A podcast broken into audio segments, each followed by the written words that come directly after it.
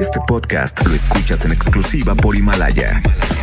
Si aún no lo haces, descarga la app para que no te pierdas ningún capítulo. Himalaya.com. En el gobierno federal circula una quiniela. Es una apuesta fácil, dicen. Los más optimistas creen que un poderoso capo caerá antes de Año Nuevo. Los más prudentes aseguran que lo atraparán en enero. De cualquier modo, su suerte está echada. El nombre de la estrategia que llevará a su caída explica en gran medida la urgencia por ponerlo en una prisión de máxima seguridad. A ese operativo le han llamado golpe de timón, acaso porque está dedicado a uno de los pocos criminales para quien ya no aplica la estrategia abrazos no balazos, y con quien el gobierno continuará la polémica maniobra de descabezar cárteles de las drogas. El objetivo es un falso agricultor quien, como nadie, ha desafiado al presidente Andrés Manuel López Obrador. El tabasqueño apenas tenía 139 días en el poder cuando fue nombrado en una narcomanta hallada bajo un puente peatonal en Guanajuato.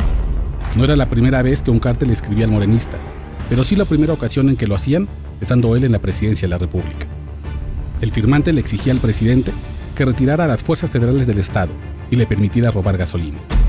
La narcomanta anunciaba un regalito, un coche bomba estacionado en el perímetro de la refinería de Salamanca y la amenaza de matar población civil inocente hasta que el último soldado abandonara la entidad. El narcoterrorismo hecho cargo. Al final, aparecía el alias de aquel tipo que se había convertido en un poderoso rival por su millonario negocio de robo de combustible, el señor Mar, es decir, José Antonio Yepes Ortiz, líder del cártel Santa Rosa de Lima. No sería la primera vez que aquel tipo retaba al presidente. A su organización criminal se le atribuye el ducto pinchado que explotó en enero de 2019 en Tlalgolipa en Hidalgo y que dejó 137 muertos. Ese mismo enero, el Marro ridiculizó al ejército al frustrar de su captura con narcobloqueos en Villagrán, Guanajuato, en el primer gran operativo fallido del sexenio, antes del fracaso de Culiacán. Desde entonces su captura se volvió personal. Un grupo de élite en el gobierno federal trabaja desde hace meses, días y noches para llevarle ese trofeo al presidente. Lo están cercando por dos vías. Por un lado, las autoridades estatales han reducido sus ingresos con un agresivo programa contra la extorsión. Por otro, las fuerzas federales le han tendido trampas dignas de Hollywood. Tienen intervenidos los teléfonos de la gente cercana al marro, incluyendo a su mamá, sus novias y sus amigos de la comunidad Los Morales. Han puesto geolocalizadores a los vehículos que usan sus guardaespaldas. A donde se mueve, le sigue una discreta delegación de espías mexicanos que se hacen pasar por albañiles o vendedores de fruta para vigilarlo en cada momento. Y un helicóptero de la Serena está siempre abastecido de combustible por si hay que salir a cazar. El último reporte del operativo Golpe de Timón retrata qué tan cerca está el marro de aterrizar en una celda. Han detenido a 90 de sus más grandes aliados y el 95% tenía antecedentes penales, lo cual dificulta su liberación. Ha perdido sus hombres de confianza. Marco Antonio, alias El Ñecas, Juan Elías, alias El Metra, Ricardo Vega y El Titi. Le han incautado 20 inmuebles, incluyendo las casas del fraccionamiento Country Club, El Vergel, Los Álamos y su casona con alberca todo lujo en Villagrán.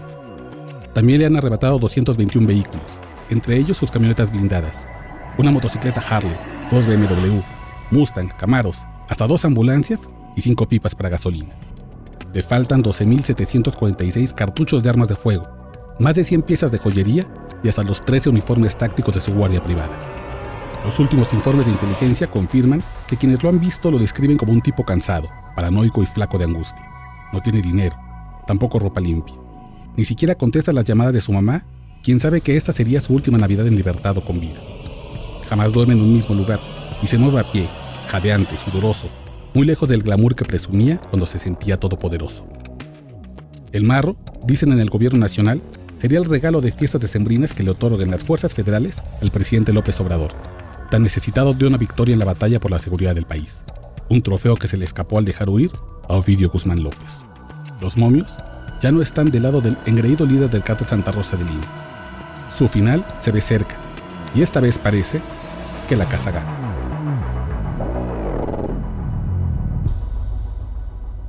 Este podcast lo escuchas en exclusiva por Himalaya. Si aún no lo haces, descarga la app para que no te pierdas ningún capítulo. Himalaya.com